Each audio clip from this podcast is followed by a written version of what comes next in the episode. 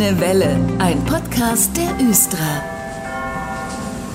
Und es gibt neue Tarifprodukte im GVH. Es betrifft vor allem die Jugendnetzkarte. Es gibt eine Seniorennetzkarte. Ich habe zu Gast Ann-Christine Bulitter aus der Kundenbetreuung der Östra. Hallo. Hallo. Ich habe es eben schon gesagt, es gibt neue Tarifprodukte. Die Jugendnetzkarte, die gibt es ja schon ein bisschen länger, aber es gibt da jetzt ein paar Neuheiten. Was ist denn da jetzt so neu dran? Genau, also die Jugendnetzkarte gibt es seit dem 01.01.2020 für alle Schüler bis zur 10. Klasse. Neu wird sein ab 1.1., dass die Jugendnetzkarte auch für Auszubildende bis zwei, einschließlich 22 Jahre Gültigkeit hat. Also alle, die täglich zur Ausbildungsstelle fahren, hin und zurück, profitieren da und können ein bisschen was sparen, ne? Genau so ist es. Für 15 Euro im Monat können die GVH-Zonen A bis C genutzt werden für die 15 Euro. Und was ist, wenn ich jetzt Azubi bin, aber schon über 22? Dann gibt es weiterhin die Möglichkeit, entweder unser Jahresabo für Auszubildende zu abonnieren ab monatlich 42,70 Euro.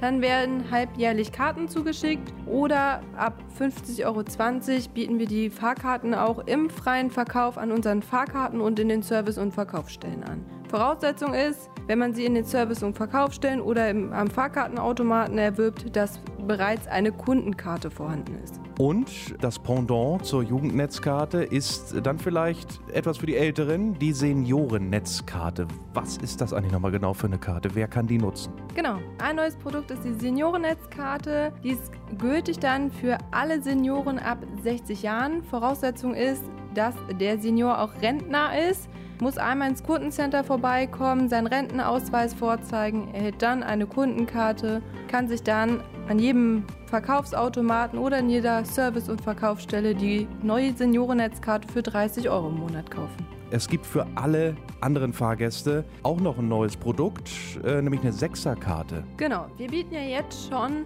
über unsere Apps die GVH Mehrfachfahrkarten an, die Einzeltickets und ab 1.1. wird es auch neu geben die Sechser Tageskarte. Also kann jeder doch irgendwie auf die ein oder andere Art sparen. Also ruhig mal reinschauen in die GVH App runterladen. Da gibt es alle Tarife nochmal zum Nachschauen oder man guckt auf gvh.de oder auch auf östra.de. Danke, Frau Boliter, dass Sie heute da waren. Sehr gerne. Ein Fahrplanwechsel steht an ab dem 13. Dezember. Da ändert sich wieder einiges auf den Linien, unter anderem auch Änderungen, die Ihnen die Fahrt mit Bus und Bahn noch angenehmer machen. Was, das verrät uns heute Lars Becke, Fahrgastinformationsmanager bei der Östra. Hallo, Herr Becke. Danke, dass ich hier sein kann. In der Innenstadt, da gibt es einige Änderungen. Fangen wir doch mal mit der City an. Ja, das stimmt, ganz genau. Ab Fahrplanwechsel werden die Linien 120 und die Sprint H-Linien 800 jeweils über ihren jetzigen Endpunkt hinaus bis zum Kröpke verlängert. Aha, also für alle, die das jetzt nicht so ganz auf dem Schirm haben, die 120 endet normalerweise am Ägidientorplatz.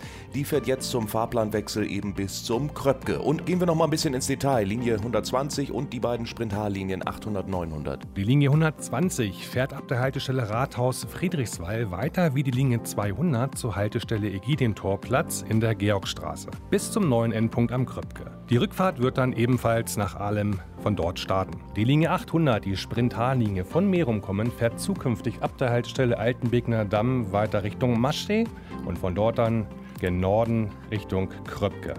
Ab der Haltestelle Maschsee Sprengelmuseum wird die Linie 800 zukünftig den gleichen Fahrweg wie die Linie 200 nutzen. Klare Worte eines Fahrgastinformationsmanagers, also zusammengefasst direkt aus der Region mitten in die Innenstadt ab dem 13. Dezember zum Fahrplanwechsel.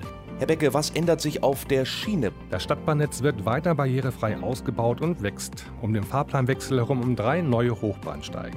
Das werden die Hochbahnsteige Hannover Kongresszentrum der Linie 11 sein, die Humboldtstraße der Linie 17 und Reden-Geigenberg-Weg der Linie 2.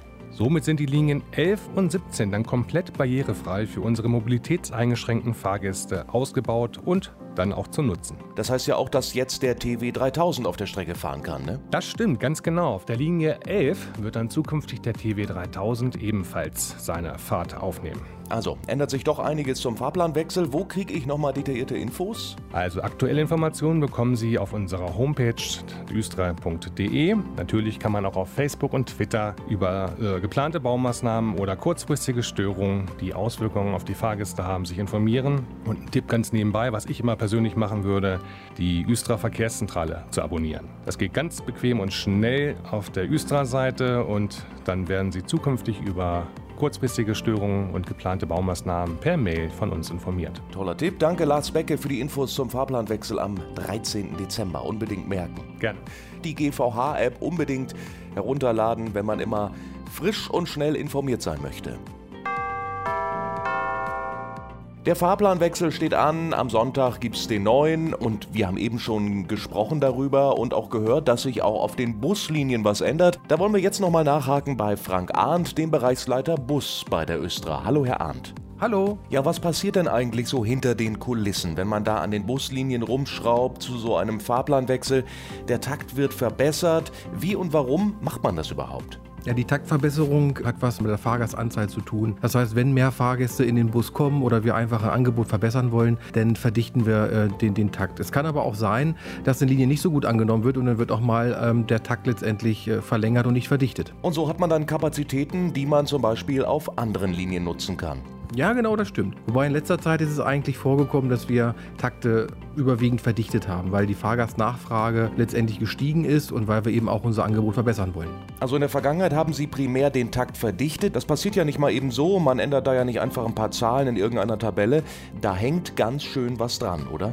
Genau so ist es. Also wir müssen natürlich erstmal bei einer Taktverdichtung anfangen und berechnen, wie viele Fahrzeuge, wie viel Personale werden benötigt. Ein Fahrzeug, was auf Strecke eingesetzt wird, muss natürlich auch mal gefahren werden und wenn ich ein Fahrzeug den ganzen Tag einsetze, benötige ich erstmal drei Personale. Die Personale können auch krank werden, die haben Urlaub, also muss der entsprechende Faktor draufrechnen. Und so ist es, dass wir natürlich dann äh, mehr Personale und mehr Fahrzeuge brauchen. Wir brauchen natürlich äh, eine entsprechende Vorplanung. Alleine bei den Personalen, wenn wir noch einen Führerschein äh, ähm, ausbilden müssen, wenn wir eine interne Grundausbildung dazu rechnen, brauchen wir ungefähr ähm, mit Vorlauf anderthalb Jahre. Genauso ist es auch mit den Fahrzeugen, weil wir die auch meistens gefördert bekommen. Das müssen wir im Mai des Vorjahres einreichen, den Antrag. Und so dauert das auch meistens 1,5 Jahre, bis wir letztendlich die Fahrzeuge auf der Strecke haben. Bei der Linie 800, da haben Sie die Planungen abgeschlossen.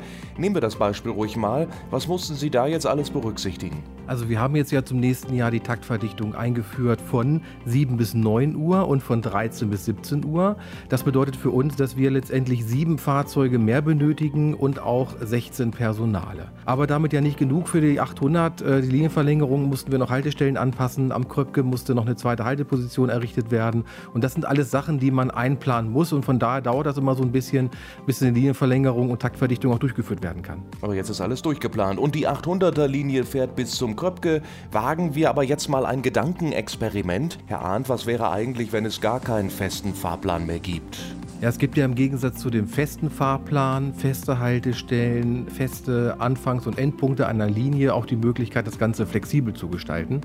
Und dann spricht man von einem sogenannten On-Demand-Verkehr. Dieser On-Demand-Verkehr hat eben die Eigenheit, dass man sagt, okay, man hat virtuelle Haltestellen, man hat virtuelle Abfahrtzeiten und man spricht dann auch sozusagen von Servicequalitäten und die Servicequalitäten sagen eben aus, wie gut ist der On-Demand-Verkehr. Das heißt also, je weniger ich warten muss, je weniger ich zu einer virtuellen Haltestelle gehen muss und je leerer das Fahrzeug ist, man spricht von einer Poolingrate, äh, desto höher ist die Servicequalität und genau so ein System versuchen wir anzubieten. Ähm, das soll nächstes Jahr im Sommer losgehen in dem Bereich Sehende. Da werden wir ergänzend zu dem festen und starren Linienverkehr eine flexible Variante einsetzen. Ähm, und da wollen wir einfach mal sehen, wie das äh, von den Fahrgästen angenommen wird. Aha, interessant. Im Sommer 21 in Sehende. Man munkelt, so ein On-Demand-Service soll auch noch in anderen Orten ausprobiert werden. Ja, so im Bereich Wedemark und Springe werden auch nochmal On-Demand-Systeme eingesetzt. Das wird insgesamt von der Region Hannover betreut. Und die Gebiete Wedemark und Springe ähm, gehören eben zu der Regiobus und Bereich Sehende gehört zur Üstra. Und wir versuchen eben in Form eines eines Kooperationsprojektes beide Verkehrsunternehmen entsprechend an dieser äh, Projektform zu beteiligen und dass wir quasi dann auch daran lernen und irgendwann äh, diese Verkehrsform auch selber anbieten können. Okay, aber bleiben wir mal beim Beispiel Sehende. Wie ist da aktuell der Stand? Also wir bereiten gerade zusammen mit der Region Hannover das Lastenheft vor, sodass wir quasi die Leistung ausschreiben können, weil auch da bedeutet es, das Thema Verkehrsleistung äh, bewältigen zu können. Das benötigt also auch Fahrzeuge und auch Fahrpersonal und das muss natürlich auch von dem Unternehmen, was dieses Thema anbietet, auch geleistet werden können. Ich glaube, Herr Arndt, über dieses Projekt sprechen wir uns noch wieder, aber bestimmt auch schon früher, denn der E-Bus, kurz angemerkt, der ist ja auch weiter ein interessantes Thema und auf der Linie 100 fährt er und im Frühjahr sollen dann nur noch E-Busse unterwegs sein. Stimmt das? Also Mitte des Jahres, Mitte nächsten Jahres hoffen wir, dass wir mit mehr Bussen unterwegs sein werden an der Stelle, ja. Danke, Herr Arndt, für die Infos heute. Tschüss. Und wie immer alle Infos auf östra.de. Das war der Grüne Welle Podcast. Fragen und Anregungen an podcast.östra.de. Vielen Dank fürs Zuhören und gute Fahrt.